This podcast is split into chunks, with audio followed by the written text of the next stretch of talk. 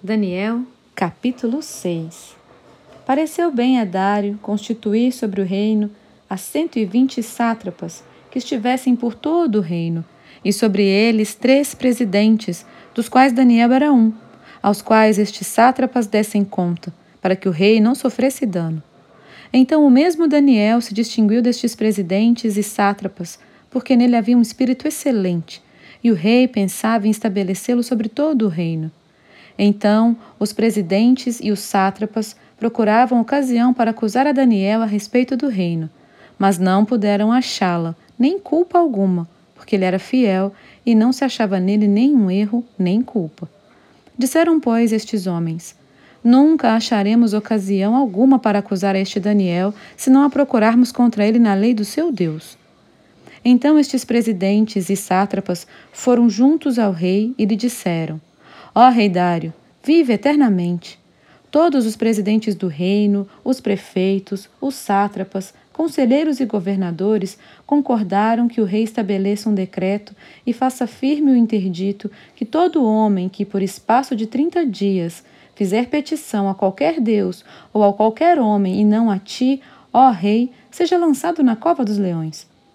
Agora, pois, ó Rei, sanciona o interdito e assina a escritura, para que não seja mudada segundo a lei dos medos e dos persas, que se não pode revogar. Por esta causa, o rei Dário assinou a escritura e o interdito. Daniel, pois, quando soube que a escritura estava assinada, entrou em sua casa e em cima no seu quarto, onde havia janelas abertas do lado de Jerusalém. Três vezes por dia se punha de joelhos e orava e dava graças diante do seu Deus, como costumava fazer.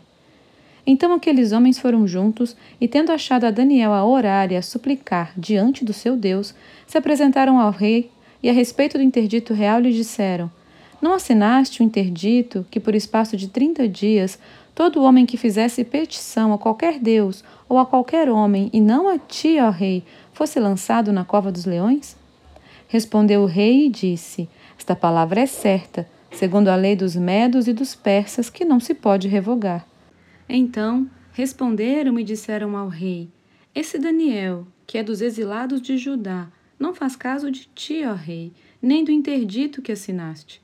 Antes, três vezes por dia faz a sua oração. Tendo o rei ouvido estas coisas, ficou muito penalizado e determinou consigo mesmo livrar a Daniel, e até o pôr do sol se empenhou por salvá-lo.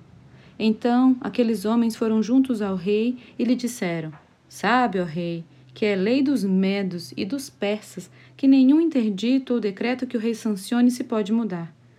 Então o rei ordenou que trouxessem a Daniel e o lançassem na cova dos leões. Disse o rei a Daniel: O teu Deus, a quem tu continuamente serves, que ele te livre. Foi trazida uma pedra e posta sobre a boca da cova, com seu próprio anel e com os dos seus grandes, para que nada se mudasse a respeito de Daniel. Então o rei se dirigiu para o seu palácio, passou a noite em jejum e não deixou trazer à sua presença instrumentos de música, e fugiu dele o sono. Pela manhã, a romper do dia, levantou-se o rei e foi com pressa à cova dos leões. Chegando-se ele à cova, chamou por Daniel com voz triste. Disse o rei a Daniel: Daniel, servo do Deus vivo, dar-se-ia o caso que o teu Deus, a quem tu continuamente serves, tenha podido livrar-te dos leões?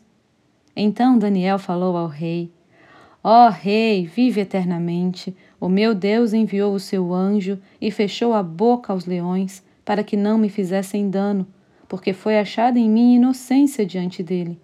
Também contra ti, ó rei, não cometi delito algum.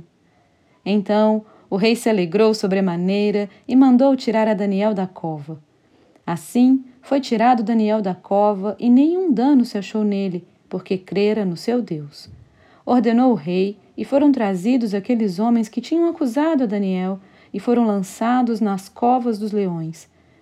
Eles, seus filhos e suas mulheres, e ainda não tinham chegado ao fundo da cova, e já os leões se apoderaram deles e lhes esmigalharam todos os ossos. Então o rei Dário escreveu aos povos, nações e homens de todas as línguas que habitam em toda a terra: Paz vos seja multiplicada. Faço um decreto pelo qual, em todo o domínio do meu reino, os homens tremam e temam perante o Deus de Daniel, porque ele é o Deus vivo e que permanece para sempre. O seu reino não será destruído e o seu domínio não terá fim. Ele te livra e salva, e faz sinais e maravilhas no céu e na terra. Foi ele quem livrou a Daniel do poder dos leões. Daniel, pois, prosperou no reinado de Dário e no reinado de Ciro, o persa.